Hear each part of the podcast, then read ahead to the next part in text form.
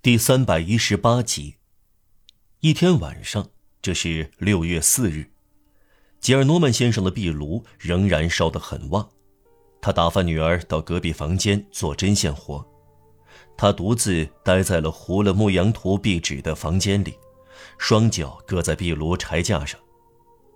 克罗曼德尔的九折大屏风围住他半圈他的手肘支在桌上。桌上点着两支有绿灯罩的蜡烛，他深埋在绣绒圈椅里，手里拿着一本书，但不阅读。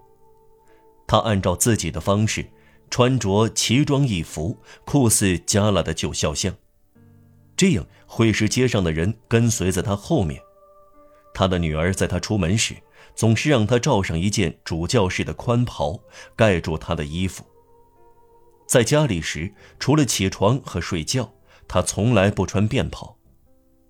这使人老态龙钟，他说。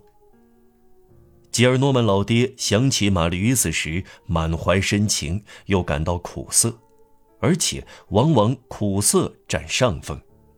他激怒的温情总是最后沸腾起来，转为愤怒。他到了这一步。要竭力打定主意接受揪心的痛苦，他向自己解释，现在没有什么理由盼望玛丽·约斯回来。如果他不得不回来，他就已经这样做了。必须放弃这种希望。他力图习惯已经定局的想法。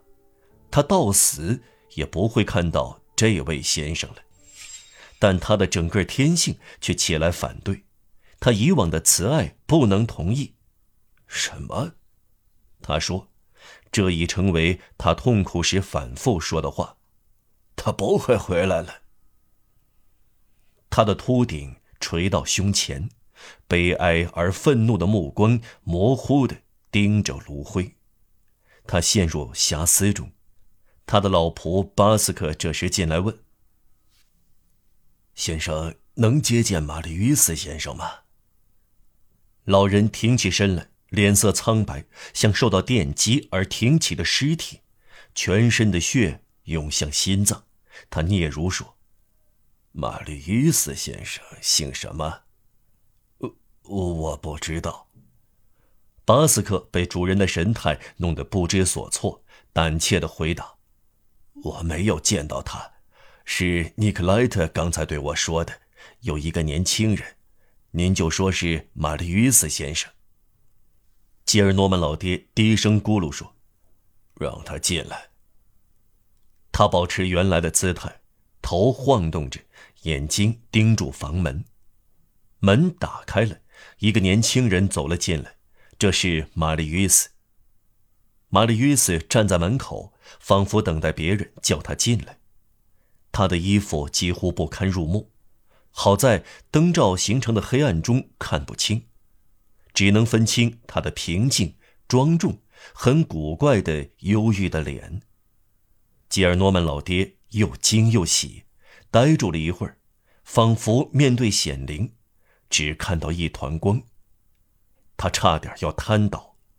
他透过晃眼的光芒看到玛丽·与斯，确实是他，的确是玛丽·与斯。终于来了，隔了四年。可以说，他一眼就把玛丽·约瑟完全抓住了。他觉得孩子漂亮、高贵、优雅，长大了，成人了，体态得体，模样可爱。他真想张开手臂招呼他，奔过去。他的五脏六腑融化在喜悦中，亲热的话胀满胸膛，满溢而出。总之，所有的温情显现了，来到唇边。与他的本性恰成对比，口中却冒出严厉。他粗暴地说：“您到这里来干什么？”玛丽·约斯困窘地回答：“先生。”吉尔诺曼先生希望玛丽·约斯扑到他的怀里。他对玛丽·约斯和自己都不满意，他感到自己粗暴，而玛丽·约斯冷漠。老人感到自己内心充满温情和忧伤，外表却又这样生硬，便不安的难受和气恼，苦恼的心情又冒了出来。他用粗暴的声调打断了玛丽·与斯的话：“那么，您为什么到这里来？”这个“那么”意味着，如果您不来拥抱我，玛丽·与斯望着他的外祖父，老人脸色苍白，像大理石一样。先生，老人又用严厉的声音说：“您来请我原谅吗？您承认自己错了吗？”他以为把玛丽·伊斯引上正道，这孩子就会屈服。玛丽·伊斯不寒而栗，这是要他否定自己的父亲。他垂下眼睛回答：“不，先生。”那么，老人痛苦万分，又火冒三丈，冲动的叫道：“您来找我干什么？”玛丽·与斯双手合在一起，跨了一步。用微弱、颤抖的声音说：“先生，可怜一下我吧。”这句话触动了吉尔诺曼先生。早一点说会感动他，但说的太迟了。老外公站了起来，双手拄着拐杖，嘴角泛白，额角晃动，但他的高身材居高临下对着躬身的玛丽·伊斯：“可怜您，先生。”青年人在请求一个九十一岁的老人可怜，您走进人生，而我却要离开。您去看戏、跳舞、喝咖啡、玩桌球。您有才智，您讨女人喜欢，您是漂亮的小伙子。我呢，盛夏我往炉灰里吐痰。您拥有世上唯一的财富。我呢，我有晚年的全部贫穷，体衰力弱，孤独冷清。您有三十二颗牙齿，肠胃好，眼睛明亮，有力气，有胃口，身体健康，快乐开朗，浓密的黑发。我呢，我连白头发也没有了，我牙齿掉了，腿不中用了，变得健忘。我总是混淆三条街名：沙洛街、肖木街和圣科洛德街。我到了这一步，您面前前途似锦。